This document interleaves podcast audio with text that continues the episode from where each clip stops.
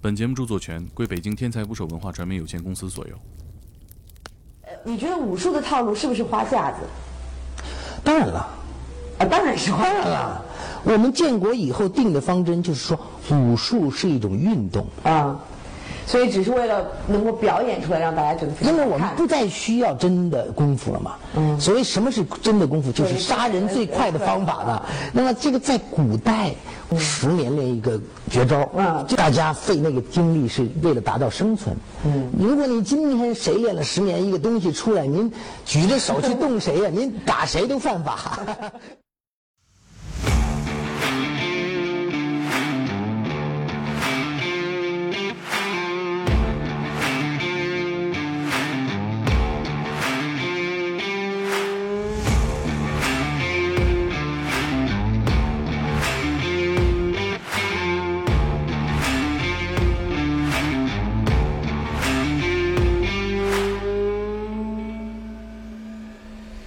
打捞最带劲的职业故事，这里是天才捕手 FM，我是猛哥。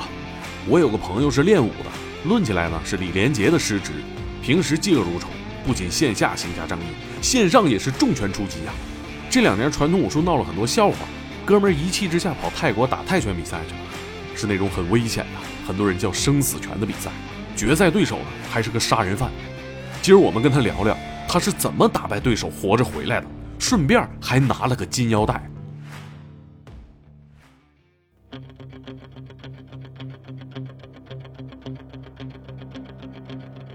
他赛前说过这个话要打死我。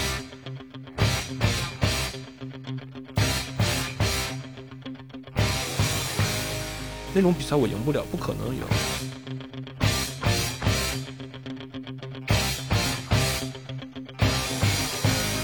就这一次机会，必须往死打。就我们去去那个拳场，所有拳手上场之前都要脱光了衣服，然后被凉水冲一次，穿穿拳击短裤，站在那个拳台上，让底下人压住，就看你身材，大家要泰国压那住。个生存环境就是大家都是穷人，大家都要拼出这么一条路，狗咬狗。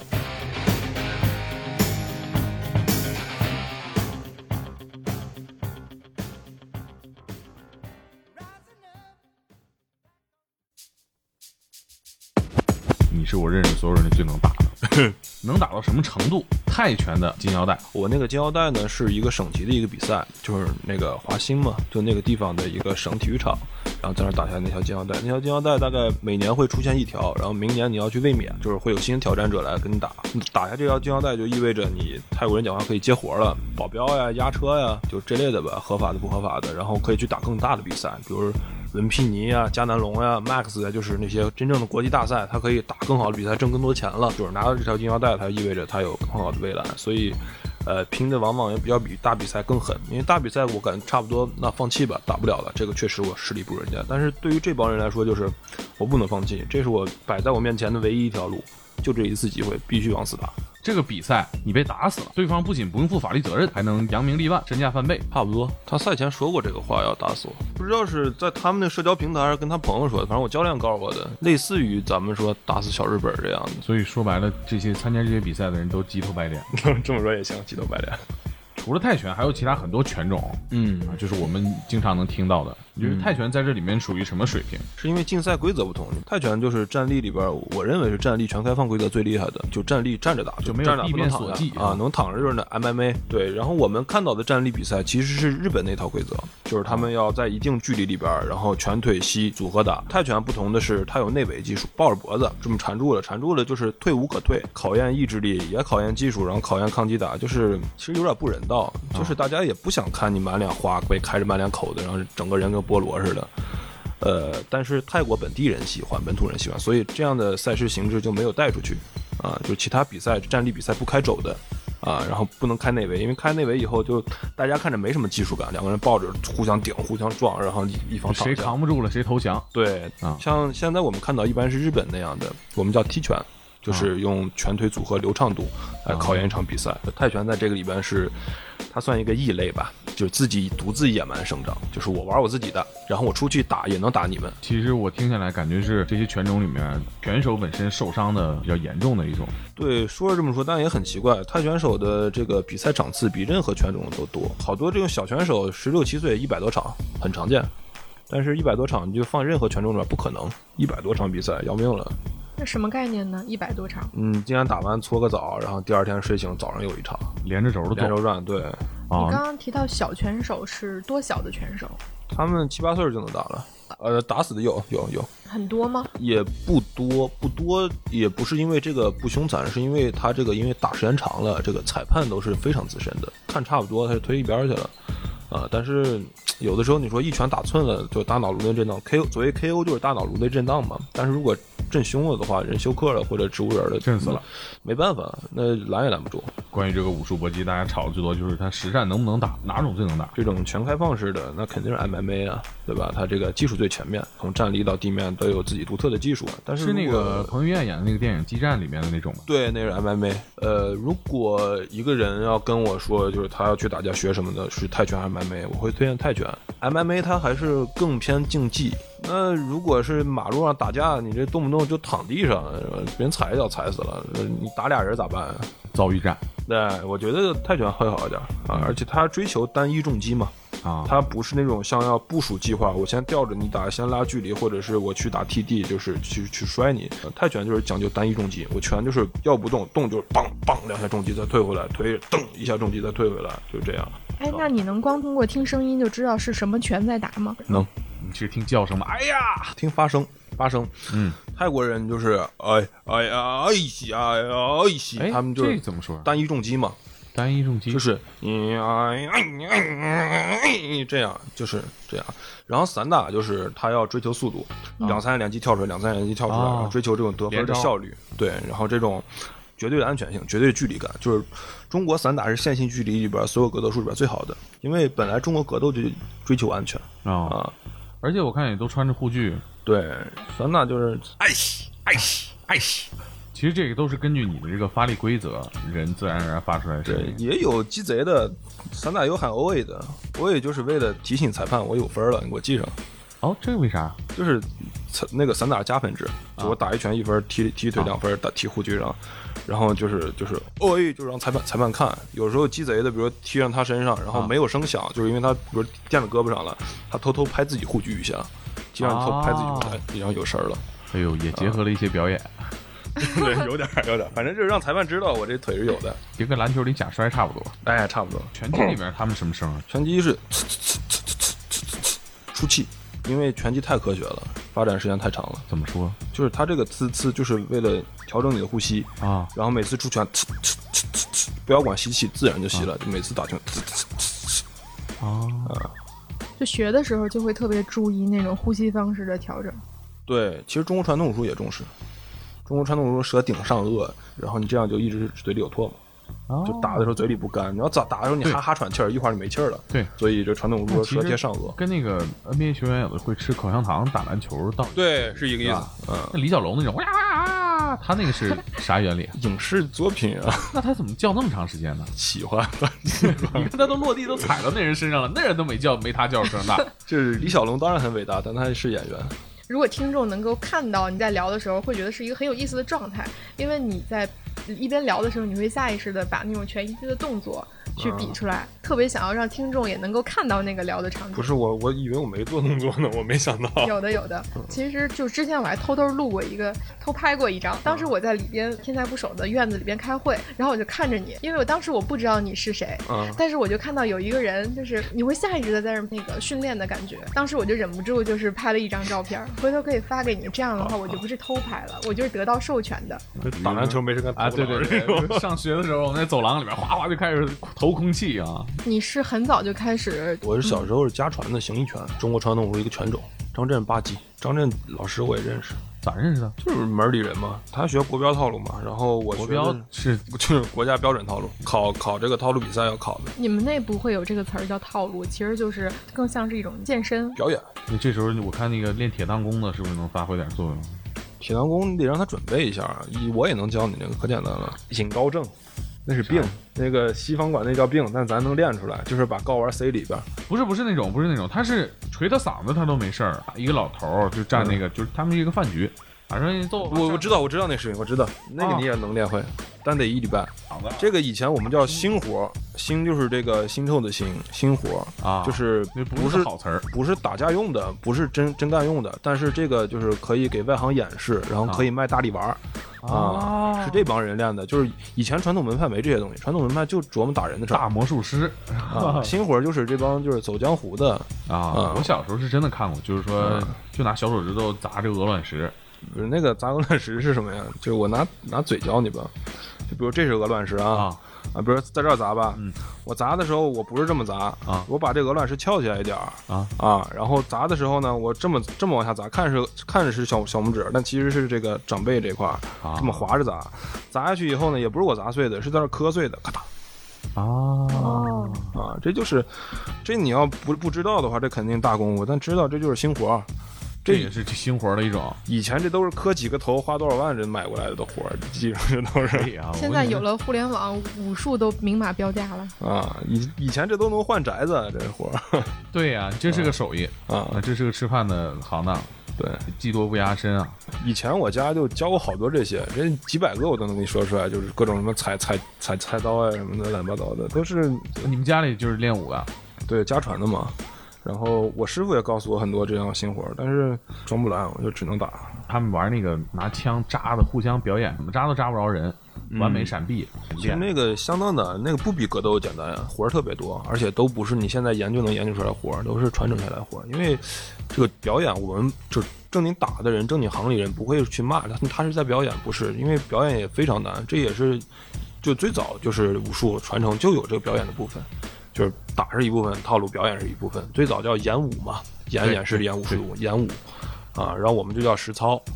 啊，有演武和实操本来就是两个两个专业都在这个括号里边的。正好你说到那个形意拳啊，就是啊这些拳种，我们能看出来区别吗？我记得有一个特别视觉系的雷雷打的那个皇室大摆拳，王室啊王志亮啊，啊，那哥们儿太逗 了，那个有用吗？那玩意儿大胡子王志亮。对，就是他，就是笑的那哥们儿，嗯、他其实是练传统武术的，然后他就是，他那算对抗吗？当然他对抗，那打的挺凶的呀。我拿他那门户洞开那么抡，真的管用吗？大街上打人怎么可能不管用？就那么抡？但谁是躲他得开就啊不像你说搏击的时候还有点防守，对，因为他不专业，他不专业，他因为他他本身传统武术出身，这个也是我讲的传统武术好的地方，嗯就是如果一个人学打架，我就让他学传统武术，啊因为比如说新一拳，他不教你别的，他说恨天无把，恨地无还，就是恨天上没有把，没有把手要把天拉下来，恨地上没有环要把地扯起来太，硬就是一个往上往下扯，一个往上拉，就告诉你这个使劲往下扯，使劲往上拉。我光说使劲儿你理解不了，就是恨天无把，恨地无还。啊你记住这个，然后你就闭着眼往死抡，那怎么也能打赢呀？啊你俩差不多的，他也没练过，你也没练过，我就告诉这你一句话你就打赢这是了一。种格斗哲学，我觉得。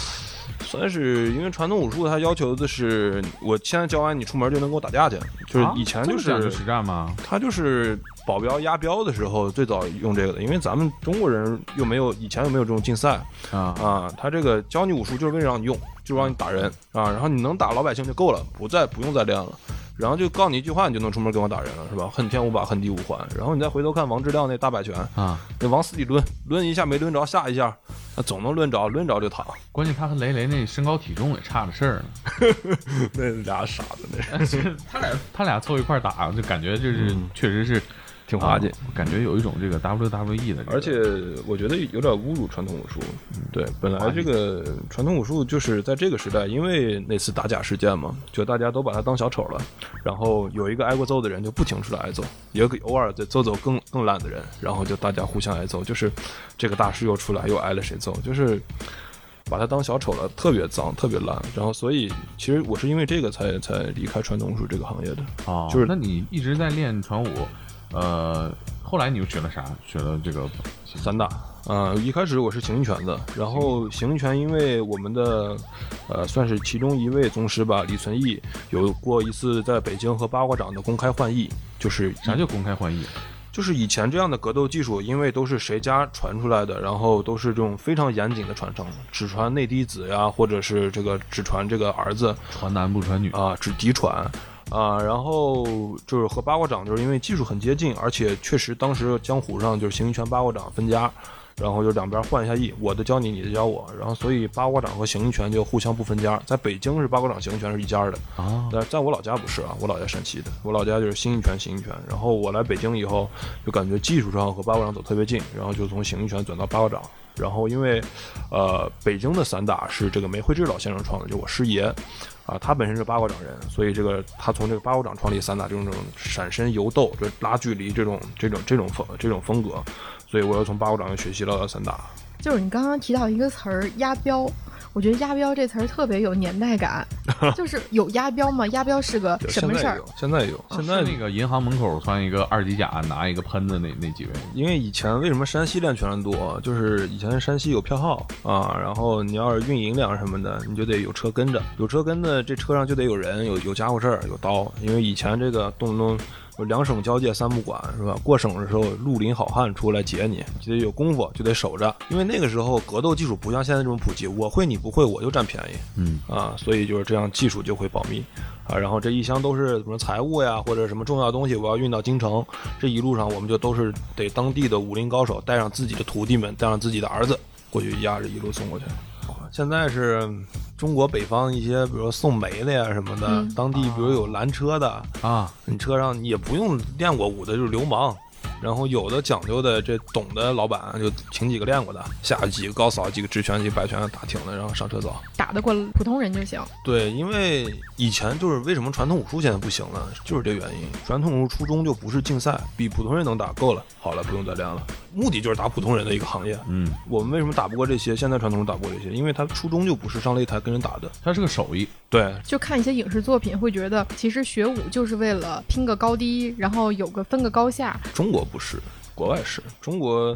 呃，两个宗师，我有一折传承，我是什么拳种的，你有一折传承什么拳种的。我们俩老头儿不能撕巴一块儿扯着胡子打着打得满脸血是吧？我们的学生们也不会互相打，然后我们俩老头儿会互相换艺。以前不像现在这个网络这么发达，我会你不会，我就占便宜啊、然后我就和你会啥，咱俩换一换，然后咱俩传传活儿，这样。那散打我听明白，它是一个国产的体育项目，对，完全特别有中国特色，特别有中国味儿。怎么说？就是你要老鬼佬看，就是东方的东西，就是闪转横挪，然后拉着距离，然后灵动飘逸李连杰演那个精武英雄，啊。蹦来蹦去的，李连杰是我师叔，他也是大海体校的嘛，他师傅是吴斌，是我师爷。打星好多都是在什刹海体校练过，李连杰可逗了，这嗯个就是李连杰后来火了嘛，拍少林寺。火了以后，那中国这练传统武术中二病就都去十来挑战，说你们那大和尚的给我弄出来， 是这样。然后李连杰也不能打呀，他是练套路的。虽然但他得过名师，他肯定实战能力有的，但肯定跟那高的壮的来的就是我另一个师爷叫梅惠志，就是创立散打这个人，然后去他去打这个挑战李连杰的人。啊，挑战他那人厉害吗？各种人，就是什么各高僧大佛、道士拿着这这这就跟江湖人士都去少林寺挑战，意思对差不他们就多都来什刹海，就把你那和尚叫出来， 然后就散打队儿来揍他。甄子丹是不是也是？甄子丹什刹海练套路，但他打不是在什刹海练的，打他是在 MMA，啊就综合格斗，对，在你国外看练他的。导火线里边那个路子明显就是比较对，接近综合格斗 MMA，还有谁？战狼是吗？吴京，啊，吴京也是我师傅，都是吴斌的徒弟嘛。他们几个实战能力怎么样？你要什刹海出来的那个年代出来，多少都能打，但是你要说跟专业打，肯定没法比，那个哎托尼贾能打吧？不能打。也不能打啊，都是套路演员，他关他键以前是练杂技的还是练脚啥能体踢操的？三五米高，我看那管啥用呀？啊，他不能打，那看着挺狠的样子，泰拳嗯对，那那种人家这个演员看着不狠，托尼贾连杰吴京起码他是武术出身，托尼贾都不是武术出身，体操还是杂技啥的啊是哦是一是个这这种东西路子啊，我忘了，应该是体操，应该是体操，那你这想必托尼贾打不过你吧？肯定打过，我一只手打他。其实就是泰拳得分，比如像我们那样的，我们叫叫。就类似你中国网络小说打黑拳了，因为有对赌，然后有什么的，就有赌会稍微放开一点。一两次打后脑的话，就是裁判会不管。后来散打打什么程度？呃，拿过山西的冠军，拿过北京的冠军。属于运动员体系，对，运动员打散打比赛的时候，那是一零一二年吧，一零一一二年，就这这几年。然后后来就退下来以后就开拳馆，然后你自己开拳馆，啊对，因为因为是教拳的那种吗？对这是教拳，因为我我对这个传统武术特别特别热爱，然后就是因为一个是确实家里代代传到这儿是一种责任感，然后每一代看着先贤那些看拳谱里边的每一代先贤都什么咚咚的这个啥我鬼那个打个八国联军什么的，到我们这代我操这啥也没干，互打，嗯，起码我得就是别让他死在这儿，让他传下去。我们这代确实没人干了，你开的拳馆是教啥？当时八卦掌和八卦形掌意拳，呃对，然后学的人都挺多的。然后其实我们那个拳馆挺有名儿的，因为我带的徒弟传统武术里边儿为数不多的，我带出能打比赛的人，就是能跟这个打练拳击、练散打能抗衡一下，要不然就其他人肯定都被追了。我们这些孩子出去都能拿拿成绩，我有点技术洁癖。就是我，我退出这个行当就是因为技术洁癖，因为我觉得大家都太蠢了，这个行业人都太蠢了，就是我不能再跟你们继续蠢下去了。就是比如说我打完这场比赛，就我们这个传统武术互掐到什么地步，我打完这场比赛，就是其实是有媒体采访的，然后我都推了，然后其实有这个自媒体去想录节目的，然后我都推了，有让我拍 vlog，然后回国要推的，我都推了，因为我不想宣传这件事儿，我只是想证明是传统武术到这代人还有人去能打，还有人能打个小成绩。但就算这样，我就发了个朋友圈儿，然后呢说这个我对手很厉害，打断我的肋骨，打断我的腿，如何如何。然后呢，就会有新闻截那个我的朋友圈上半部分，不要拿你的业余爱好去跟别人吃饭的饭碗比拼， 就是八卦掌被人打断肋骨，站不起来，然后就就是这样恶心的特别特别多，就是还有更恶心的就不说了，什么说我同性恋啊，说我或者说同性恋不是骂人的啊，但是就我不是，就他会说我和我师傅是同性恋，或者我师傅强奸我女友，然后 P 点什么新闻照片，特别恶心，太恶臭了，所以没法带人。就原来我是想把这个当一生的工作复兴它。如果说有个按钮摁下去，就传统武术就没了，就消失了，死了。如果现在摁下去它消失，我觉得为啥？就没人拿它当小丑，没人玩弄它，没人骂它，没人嘲讽它。就那些浩如烟海的什么传承呀、拳谱呀、秘籍呀，全部消失。我摁，我绝对摁，想也不想就摁。失传就失传了。对，因为本来它就是八抬大轿，八抬就有价值，有呀。那做工多考究，什么颜色什么的，它是跑不过汽车呀。然后你不要一帮弱智说，哎，八抬大轿能不能跑得过汽车？能跑一场我们看看吧。怎么就跑不过汽车？八抬大轿是不是假的？八抬大轿肯定是假的，这不是弱智吗？所以我就，所以我就说，那八抬大轿就此消失，要不然它就存我家地下室里边，谁也别碰，谁也别看，要不然你就别抬着八抬大轿到处跑去，别别拿我这，我觉得是我一生最爱的东西，拿着当小丑，当丑角。想的跟灭霸的事儿都是一样的啊你想着去打泰拳了吗？嗯，因为我不是开了很多年拳馆嘛，自己生活里边没有那种小时候那种饥饿感，就不赢就不行，非得赢。后来我说我复出打场比赛吧，就在三幺五当天打假日啊。 我当时特别怕，但虽然没有啊，特别怕我就被归为什么太极拳雷雷啊，这这个 贾达式阵营里边是吧？这个贾达式宇宙是 吧？复仇者联盟这重要 IP 之一啊，我就特别怕， 啊因为我太长时间没练了，我以为我状态还在。给我安排那个对手，他虽然打得很好，但是也是业余的。我就怎怎么想，我专业出身的不可能打不过他呀。呃，上去就对拼，对拼挨了一重拳，然后就追着他打三回合，然后点数输了，特别接受不了。就怎么会输呢？凭什么输呀？就从哪儿看我都不会输。找不回自己了，当时拳馆也不开了，最后就是还是得走出来，就是去去泰国打场比赛。我当时没想着赢，那种比赛我赢不了，不可能赢。泰国那个生存环境就是大家都是穷人，大家都要拼出这么一条路，狗咬狗。我也想，我也去咬一把去，对我就想找回那个年轻的自己。然后我去泰国什么都没带，带拳套，带蛋白粉，查查资料了，我找了个好教练才去的。然后提前联系他们，你就说你想去拳山。然后他们也有不会去的，一般去的都是那种中国游客馆，就是中国人合伙开的。然后我去的也就是全是泰拳手的一个馆。不是那种体验班儿，不是不是，就是我就是想和泰拳手同吃同住同生活，环境特别恶劣，贵吗生活不贵，几千人民币一个月，他们肯定本地人不是这价，你当时啥预期啊？这个行程， 就是拼一把，我想看就是不能白练了呀，我练这么久，我看看我能到什么地步。我听起来这非常难。呃，泰拳比赛老死人嘛，这这这一个，然后因为他们开放内围，就是无限的吸肘，内围就是抱着就这样打，然后哎你去过泰国吗？之前没去过，第一次去泰国就是去打拳，对，我在泰国那几个月训练就是，嗯，就是想想每次训练都想把自己练死在这儿。我能跟泰国人跑步，能把泰国人跑吐，就是都是职业选手，然后我比他们还能跑，一开始去了就这样吗？不是也是练出来的，去的时候你体能跟他们比怎么样？差远了。去的时候就是感觉那就不是人，那跳了半天绳没出汗呢还这泰国人啊，啊重绳儿，他们那可是那种这么粗那种重绳儿。呃，你开始去了跟他们一个强度训练吗？对，一开始我跟不上，后来就比他们训练量还大。后来跟我一个训练量只有那个全场的冠军，多长时间适应了？一周吧。然后我也是因为这种决绝的训练表现，让我那个教练看中我。本来就大家都是一个把式带一个把式带，那个教练本来只带一个小孩儿阿邦，嗯和这个查才，后来就开始带我。我这们三查个人猜是一块训那练个牛逼人，对，就是现役的最强。就他们馆里的还是咱们省里的？泰国国家就那几个强者嘛，伦皮尼金腰带、加南龙金腰带、Max 金腰带，就是这世界三大拳场的金腰带，他全拿遍了。嗯输你了跟他训练一样。对我就是只有我的训练量跟他一样大，那刚去的时候他们对你态度怎么样？啊就是一开始把我当游客，因为我白啊，因为我太白了，然后我在那儿比白人都白一个色号。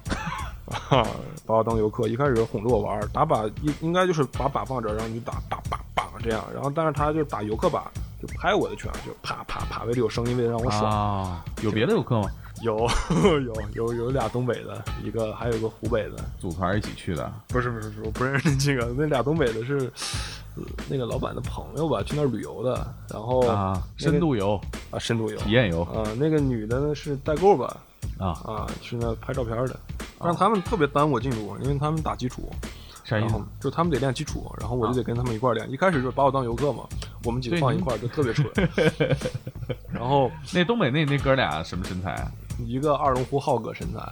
一个二龙湖浩哥那助手身材是吧？ 差不多，反正是，反正就是一个黑矮胖，一个高胖。我我倒不是就多厉害，但是我打靶、打沙袋什么的，一看还行，就是是职业的。那俩哥俩，小伙儿有点基础。谢谢大哥，嗯在在家靠父母，出门靠朋友啊！你们关系怎么样？就那样吧。 跟不上你。毕竟诉求不一样，啊，人就是经常玩一玩啊。你是怎么一点点儿有什么变化？训练上是那个叫万大龙那个教练单独带我们几个，年轻时候非常有名的国宝级选手，非常有名儿。然后他只带我们几个，一个阿邦，他从小带大的小泰拳手，啊，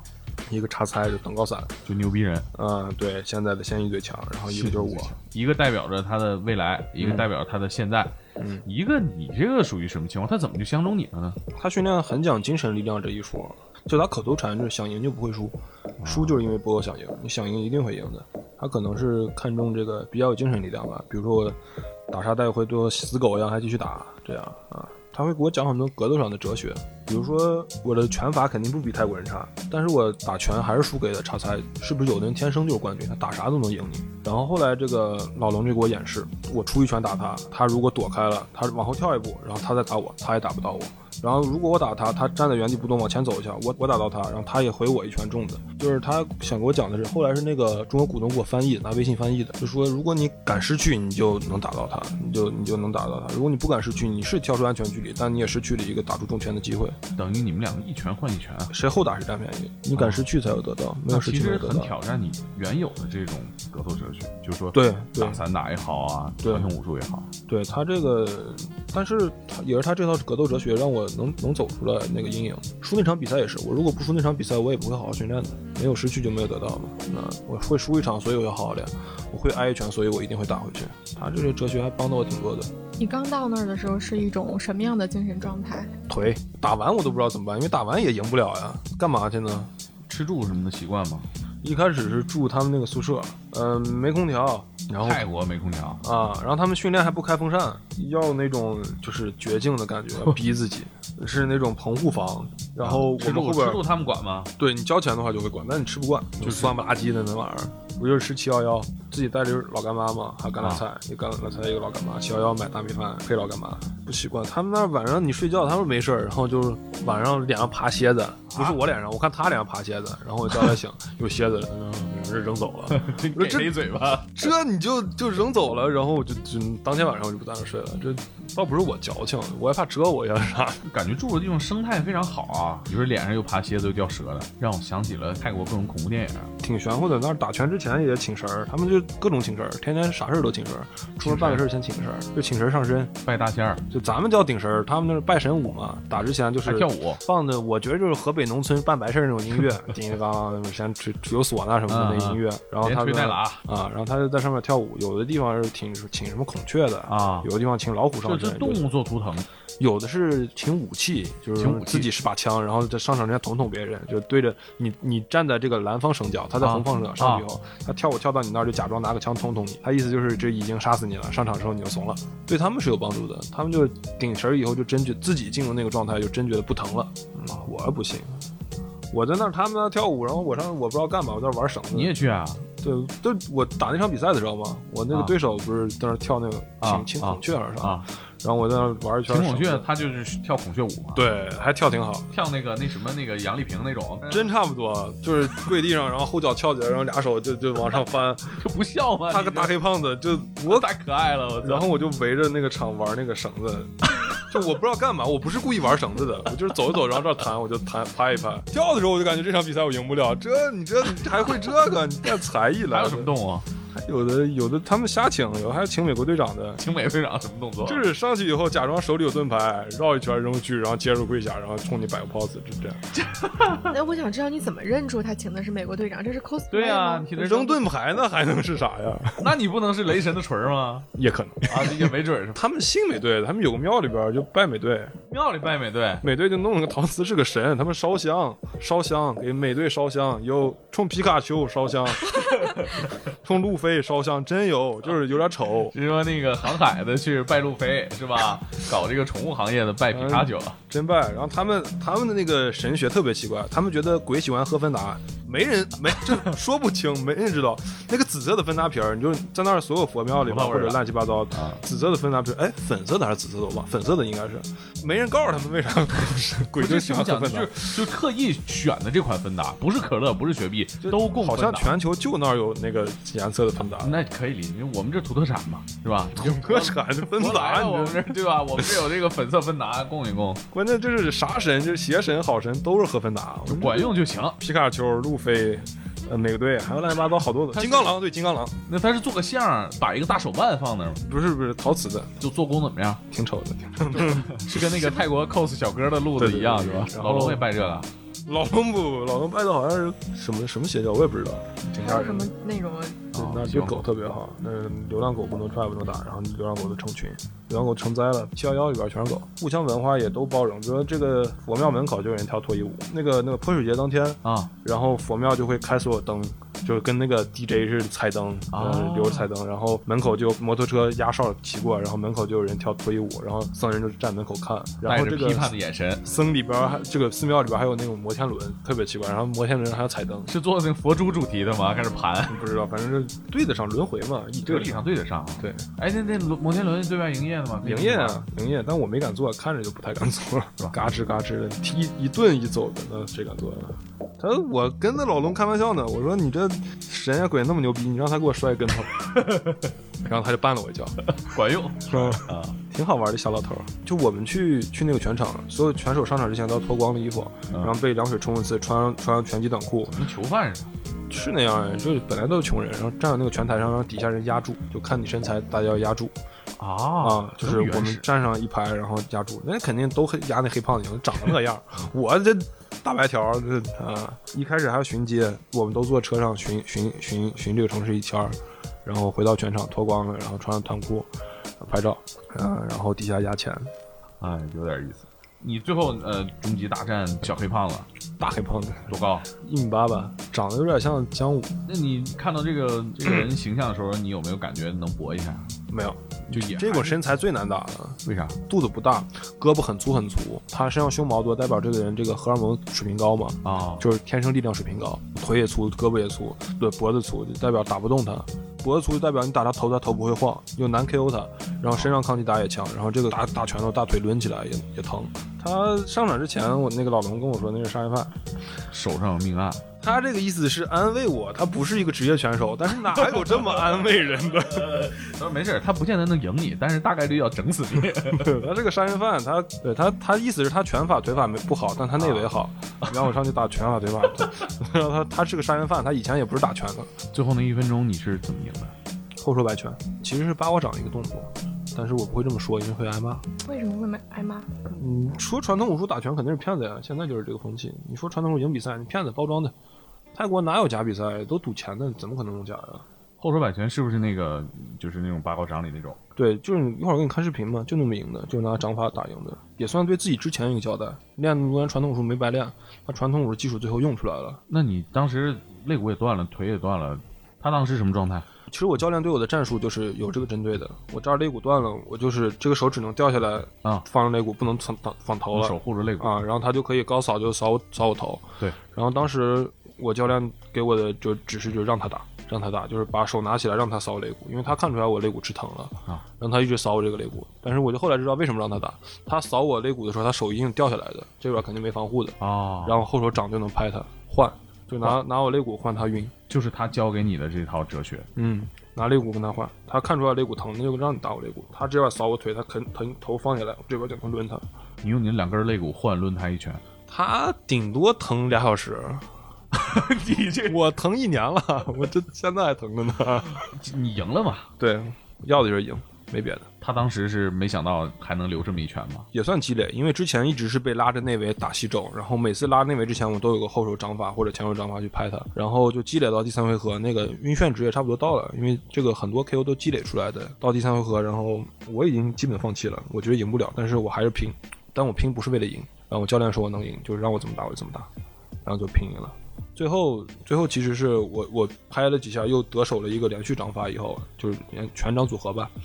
然后踢他一个低扫，踢他一个低扫，然后他假装调调整护裆，啊，然后我这边教练喊打打打打打，然后我上去一个后手，然后打晕了。哎，那他当时喊打打打打，他那个打是泰语的打吗，嗯中文中文中文，他就中是文特意说给你，对用中文，他对学了几个中文词这视频里边也能听到，啊，啊，就打打打打打，他上上上还是打打忘了。那骨头断了什么感觉啊？就比如说小腿断，它是一种你感觉腿是积木，你不能歪歪它就塌了啊。然后肋骨断就是疼，有时候你这咳嗽或者弯腰什么的这会疼。鼻子的话就是歪，这个能鼻鼻中隔是软的，你可以就不怕疼，你给它撅过来就是了。你们开打多长时间？你开始受伤？第一回合，第一回合，一回合多长时间？一回合三分钟。前三分钟，第一回合哪受伤？肋骨，肋骨当时疼没断，第二回合断的，然后第二回合腿开始断，然后第三回合这儿开了，第二回合这儿开了，第二回合是末尾这儿开了口子，然后裁判不让我打了，裁判已经宣宣结束了，然后我那个教练踹那个裁判，啊，然后就 教教练，我给你下个降头。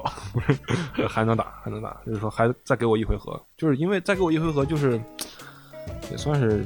就是把比赛填满嘛，把比赛填满，反正也不会影响结果的， 打完了的，嗯。但没想到我能赢，别人也没想到我能赢。那你你黑胖子也没想到。 趁他想到之前我就走了，这比较危险，这这。这哥们儿说：“这你不知道我干啥，赢完我还想 走。 就是两个人都到那个份儿上，那就是比谁想赢嘛。”你那一会儿会像电影里面那种吗？脑子开始过自己各种失败的这种痛苦啊、过压抑啊，真的过过。第二回合打完，我知道比赛输了，然后那种失败的感觉又来了。啊！就又要输了，就真的不想输了，真的不想输了，就怎么都不想输，你就就死在这儿，我也不想输了。所以他说最后一分钟打不了，打真不想输，再输受不了了。那你当时那个精神状态是经过什么事情好起来的？一个是真的刻苦训练，真的能感觉到自己那种饥饿感回来，就是野狗回来，你打我就打你，变就你强了，你全中我也全中，我怕什么呀？你你你两拳我三拳，怕什么呀？就是就算你是冠军，我也给你磕。再一个是老龙教我好多东西，确实能让人走出失败，没有失去，没有得到，你不敢挨拳，你打不回去的。就因为我刚去的时候，那个小阿邦就输比赛了，小阿邦是个很有名的儿童跆拳手，他头一回输，对，头一回输，然后我觉得这操，这肯定走不出来啊。对但是老龙陪他一晚上，他就走出来了。我就想知道老龙那天晚上跟他说了什么。后来想想，应该就说那个没有失去，没有得到。对于拳手来说，可能输的那场是拳手生涯的真正开始。嗯，所以他打之前不是能压钱吗？啊，反正我所有钱压我，压我输。我想输就输，挨顿揍我挣点钱。所以自己也压自己输，对啊，我想挣点钱嘛，不是压多少钱啊？当时几千人民币吧，七八千吧。那也是当时所有的钱了。对，我留着买机票呢，回国呢。 你也想着以小博大是吧？对，我再待一个月我就回来了。我就想着留点钱，留点钱看病。没白来，比赛有奖金吗？没有呀，咋教的啊奖金肯定让我教练咪洗了，不用想。啊，那也嗯，可以理解。那你怎么办呢？当时我教练说这个腰带，因为他们那个全场有点忌讳，就是这个外国人没打过那儿的腰带，他们不想让你带走。 啊，嗯，他们意思就是这个腰带你留在这儿，来年再来卫冕。我说这操，凭什么呀？不是能不能卫冕另说是 吧？这谁跟你再来卫冕了？对呀我这打完了都。嗯然后，然后我那教练就说，你可以带回去一晚上拍照，然后明天你再还回来。啊然后你稀罕稀罕，当天晚上我就拿行李打车走了， 打车走了，然后去机场代购面膜，卖面膜。啊一开始排队排队，我靠，这不行，我把金腰带拿出来披身上。 当时腿瘸着，然后脸上都是血，衬衫都是血，然后代购面膜。啊，卖了好多呢，就是赚了就净利润三千多，行吧，你就你那要是算赌你了，自己，你能赢多少 钱？呃，几万人民币吧，因为我的赔率很低很低的，很高很高的，对啊，能你这真是以几小博万大几十万吧，差不多这样。我跟你说，拿钱压自己输，那是真没想过 赢。因为你那是路费，那是拿路 费哎那你这个人没找你追这金腰带啊？追了，然后我把朋友圈给他屏蔽了，拳馆老板是吧？不是，就是那个我那教练啊一大早给我发了个问 号，发了一个问号，发了一个那个周星驰捂嘴笑的表情， 越笑越捂嘴那个表情，周星驰。哦，那他其实对这个事儿态度就还好啊。后来我想，他对我那么好，那么想我赢，可能他就是想让我带走的，他可能那个暗示就是你今天晚上走，所以其实后来想想，我应该跟他道个别的，对我那么好，你再去呗。他死了呀，哦，他死了，嗯，我走了，他就死了。不是？不是被我气死的，啊真我还不是合计这事儿上这么大火。 他他怎么了？他是像你刚才说，他生病了是吧？肺癌，肺癌啊？嗯，那他知道自己大限将至。哦他死的时候还上新闻了，他很有名的，很多拳王都去给送他，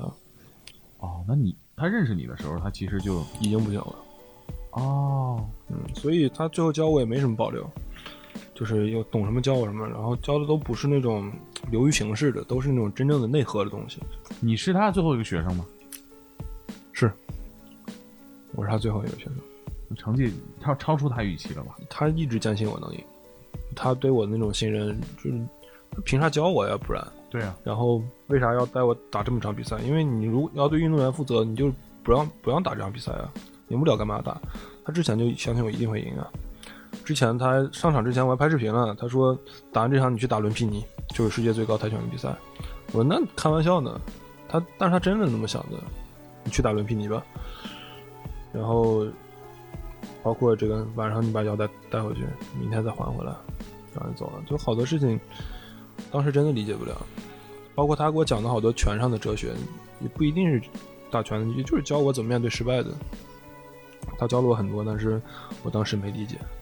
但我好好练了，就打出成绩了，对他也是报答吧。反正我还要回去的，我嗯 明年开春嗯我再去打一场，就因为他说过让我去打伦皮尼，我就去打一场。那个联赛什么水平？就是世界最强，这个是肯定赢不了的。 哎，这 flag 在该这么厉害，好像 就真是，哎，一我口们毒决奶奶的对定，手我们决定赌你输，啊，然后等着赚。呃呃，对，这个肯你定哎，赢不这了是不是相当于你去打 NBA 了？对，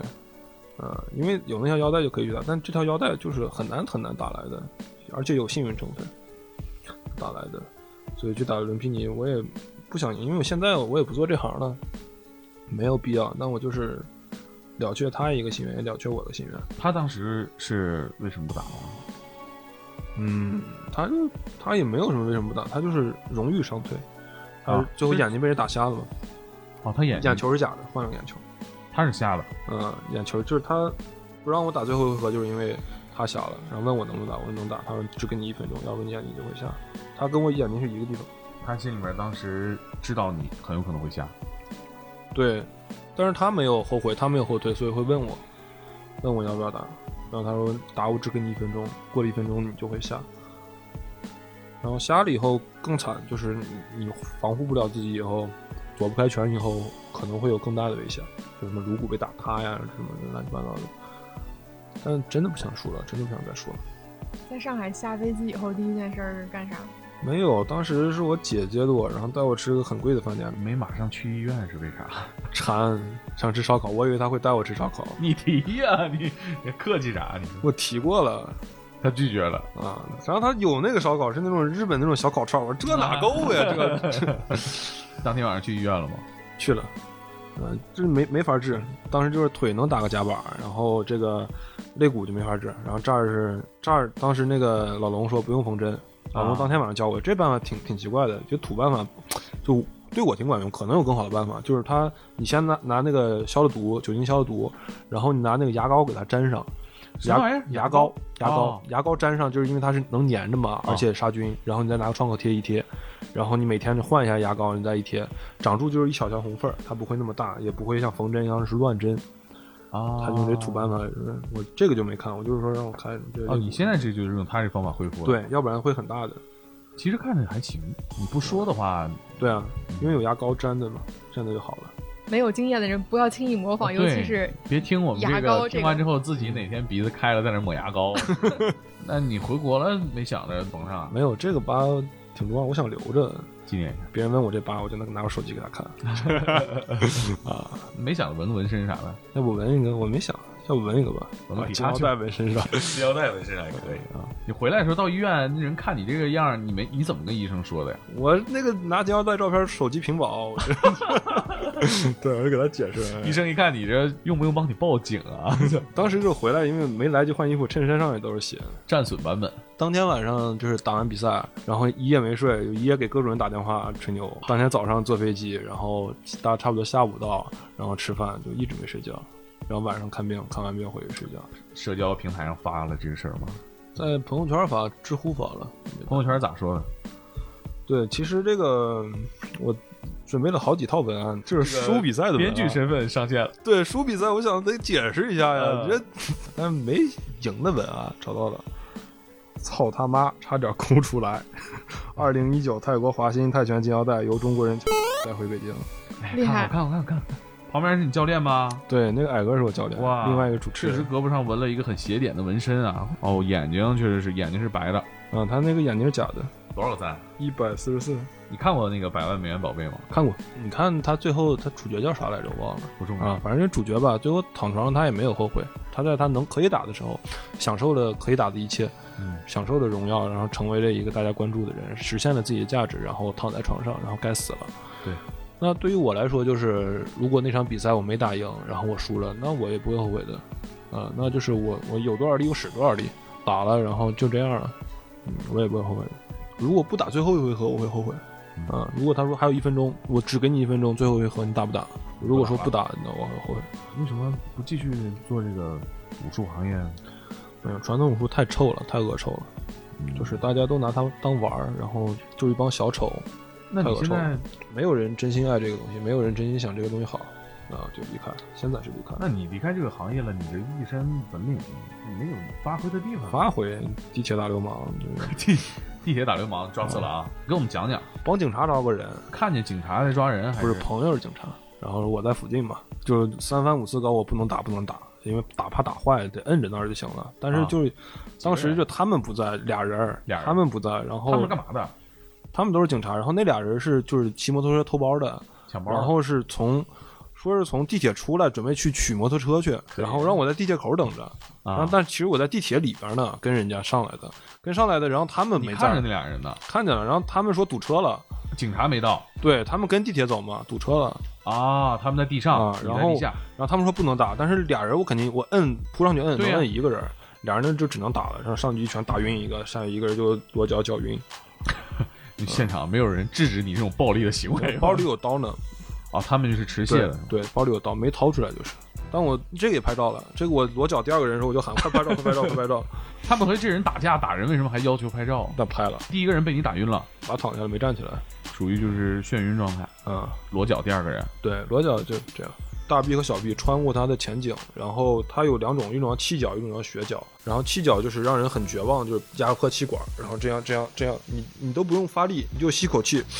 身体自然收紧，他就会发晕，就是呼吸不上来。有一种叫血脚，血脚是两边血动脉，就是一个是这么夹，一个是这么夹，一个平着夹，一个竖着夹。然后如果你竖着夹的话，压迫血动脉，它就会大脑缺血，然后晕倒。其实血血脚要快一点，只是血脚它很舒服，像睡着了一样。加多久才会晕倒？看力道，我夹的话就是，如果是那样没练过的话，没反抗七八秒，差不多晕。这么快就晕倒？对，晕了你能叫醒，你抖抖他腿，把他那个血往回滚滚就能能醒了。七脚就是扇扇就扇扇扇醒了。濒死体验，感觉世界离自己越来越远。啊，我可以一会儿挨个脚你们一下，不疼，真的不疼。我可以。那个脚其实就是脚型的脚，对不对？对对对，脚就丝是旁其边实就是那个用手臂的力量来使人窒息的几种方式。不用不用力量，很轻，你也能脚晕我的。我还能搅晕你，对，搭上扣我也解不开的，嗯，因为我想让它停止扑腾，因为就是它有个包呢，我其实身体没有啊完全对贴住它。包里有刀。警察朋友什么时候来的？堵车呀、等了好几分钟，我靠，我就拉着那俩我坐路边儿。那哥俩醒了吧？醒了，这个跑我就打这个拳，那个跑我打那个拳。 呃，你给他们讲了你是干嘛的吗？他肯定得问吧？没有，后来聊天儿就聊。我说干嘛偷东西呢？家庭不好啥的，就聊起来了。以为你是警察，对，后来知道我不是警察了，可以没给你发个锦旗啥的。没有。其他事儿有发锦旗的，啥就是事儿打打色狼，地铁嗯对对对，姑娘怎么发给我现的呀锦旗？就是看着摸了嘛。然后也有地铁打架，这个这个没没锦旗，这个拍照片了。重要节点全拍照，我因为我从小练武，就从小想当大侠，然后在这个世界想当大侠就没什么可用的地方了，嗯你就是这特别尴尬。当时就是我，我当时嗓子不太好，我就有点咳嗽啊打完他然后踩他，然后他他吐我唾沫，然后他吐我唾沫，我就就踩他一脚，然后就咳嗽一下。然后他讹讹呃 我，原话就是我也不知道他咋想，喝多了应该是讹讹我，我说不是不是这意思，挺逗。这哥们儿也是反应很机警啊， 啊，挺有意思。一般是我忘了那个是色狼还是就是惹事儿的，反正挺挺多这种事儿的。应该我骂他，他骂我，我忘了我骂他什么了。然后他骂我，他说：“操你妈的，臭外 地的！”我这我也挠头，他也挠头，我这俩人挺尴尬。你是在沈阳打的吗？他这么骂 不你，是就在北京八通线上，他这个口音为啥骂你是外 地的？操你妈的，臭外地的。然后我也还不回去，他也，然后我也不能不还，我也不啊能回一个什么操你妈什么，好像就太弱了，就就。不知道回什么，然后我就就下一站走了。嗯你也不能说他是本地的啊，对吧就？下一站走吧。一般色狼都特别奇怪，就说话什么都特别奇怪，没几个正常人。那你师傅我听说也挺爱打，他更逗。 其实他是嫉恶如仇，本来是那种仙风道骨老武术家那种形象。啊啊他原来呃混俄罗斯黑帮的啊！啊，对，他就那个时不是代武术圈的老头吗？对，然后他出去了嘛。出圈了，他当时给穆其中，你知道吧？就是上一个时代的马云，就是拿拿罐头跟苏联换飞机的牟其中。对对对，哦谋、那个字念谋吗？木木我记得是木，就是他那个人的自传里边也写过我师傅，就是在的时候乱，然后他请我师傅做保镖，啊，然后当时俄罗斯有点事儿，他就派我师傅过去，然后我师傅过去办完事儿就当地留下，就办社团了。就是他那么照片什么全留，跟他的什么俄罗斯女朋友，他那帮派仪式，他的枪啊呀什么的全留照片，他怎么绑人什么的全有，那卷宗什么全有事。儿啊？三十年前、二十年前、三真十是年爱前，好摄影啊，师傅这他就是中国最早玩相相机一批人， 他就是他家里还有那些老相机呢，你知道吧？ 俄罗斯逃来的是吧？这头一次知道原来自拍也是家传，是这这对，然后他特别爱拍照片，然后呃呃，然后就是我操，太牛逼了！混俄罗斯黑帮，这这这是对，然后他后来回来以后，天津第一家粤菜馆是他开的，然后他回来开开饭店，开饭店，然后因为他不懂咋开饭店，就特别赔钱，然后就有酒疯子，就是当时我师娘也是在那饭店里跟他认识的，我师娘是在那服务员儿，然后就有那个流氓嘛调戏这个我师娘经典桥段。啊，经典桥段，然后就是拿几把菜刀出来砍人，然后我师傅特别开心，可算能杀人，然后就拿这个煤气罐出来就砸他们，然后反正当时就把门一锁，然后外边人看里边就是拿着煤气罐砸三四个这这拿菜刀人追着追着抡， 然后后来说去派出所吧，这这一下没事，正当防卫他拿刀了，然后这法师就是法官拿这个验伤报告说他这个脑袋上要有一个坑儿，你是正当防卫，每个都有好几个坑儿。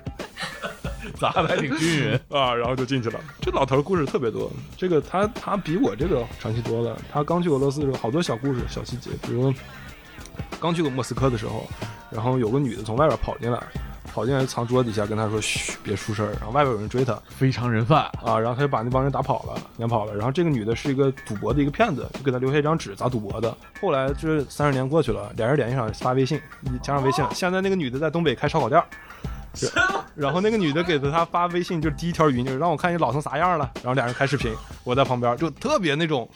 就是俩人那种感觉，咋都是我老乡的。动不动就从箱子里边翻出来，是不是这张纸？啊你当时给我留下的，就这种感觉，哎呦这再续前缘呢。特别有缘。就是这种事儿特别多。我一会儿给你看照片，手机里存可多了，拍的他照片， 我还拍了他卷宗，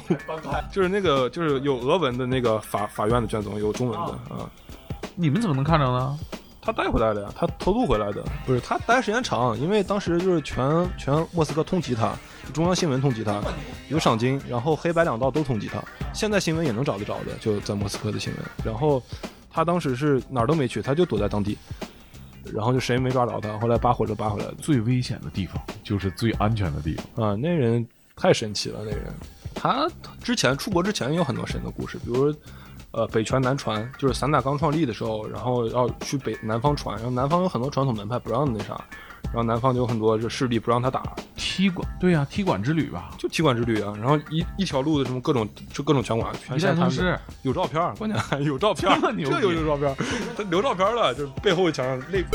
让他站到举个拳头，一打一路，我呃碰了好多奇怪的人，比如说他说有药功，有药功药功，然后你要能打到药功，你就收他。法术攻击啊，然后就俩手在那窜窜窜窜窜，然后拿了个那个眼药搓水火瓶球儿，眼药水瓶儿，然后刺他眼。然后我 师傅就 星火都上来了， 然后就眯着眼打他一顿。他哎他那个一打一路最后怎么着了？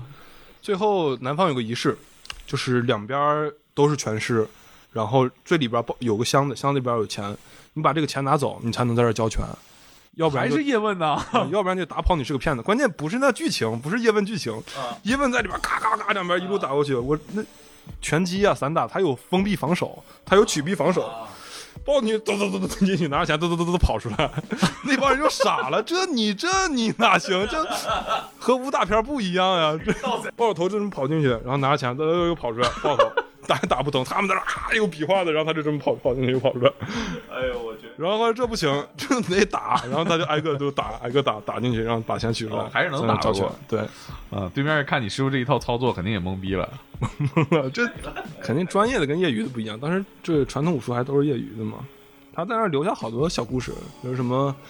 呃，他在红薯地里边山上往下跳，然后就是着急回家，然后当地人都说他会轻功。现在他回那个地方，还都说他会轻 功。在哪儿？就福州，他是就是着急回家对 他就是着急回家，他往下跳嘛，那红薯地软呀、啊他往下跳呀跳呀，地上软的。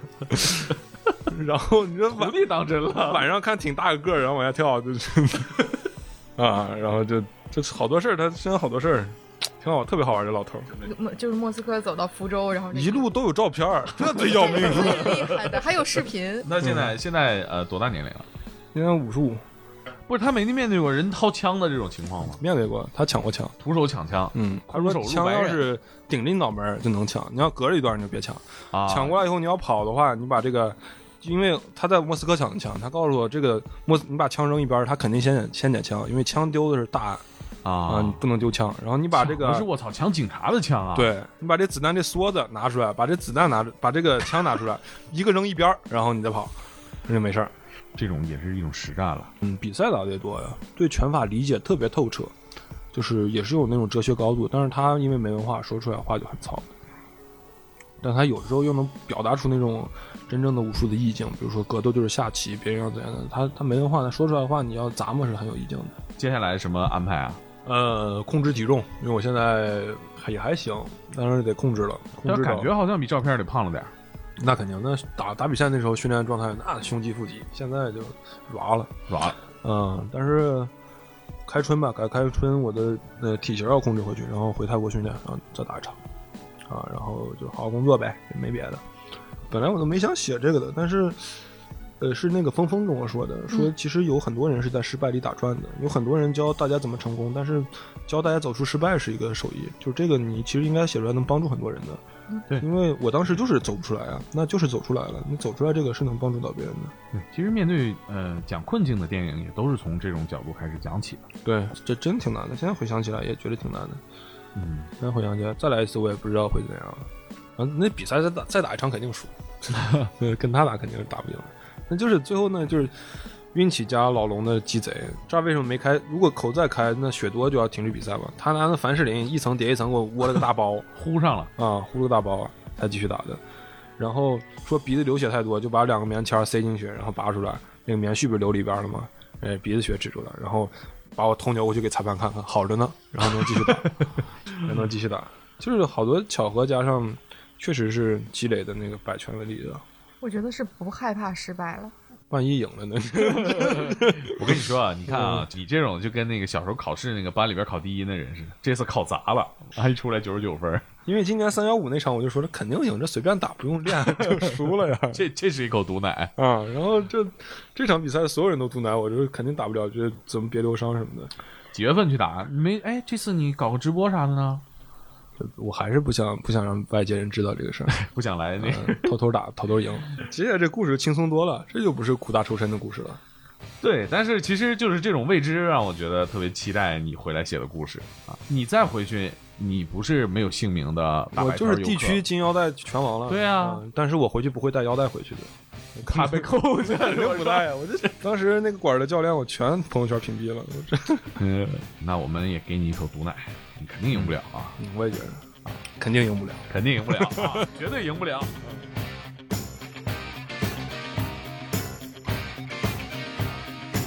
想赢就不会输，看你有多想赢了。最后，让我们听完这首电影《洛奇》的主题曲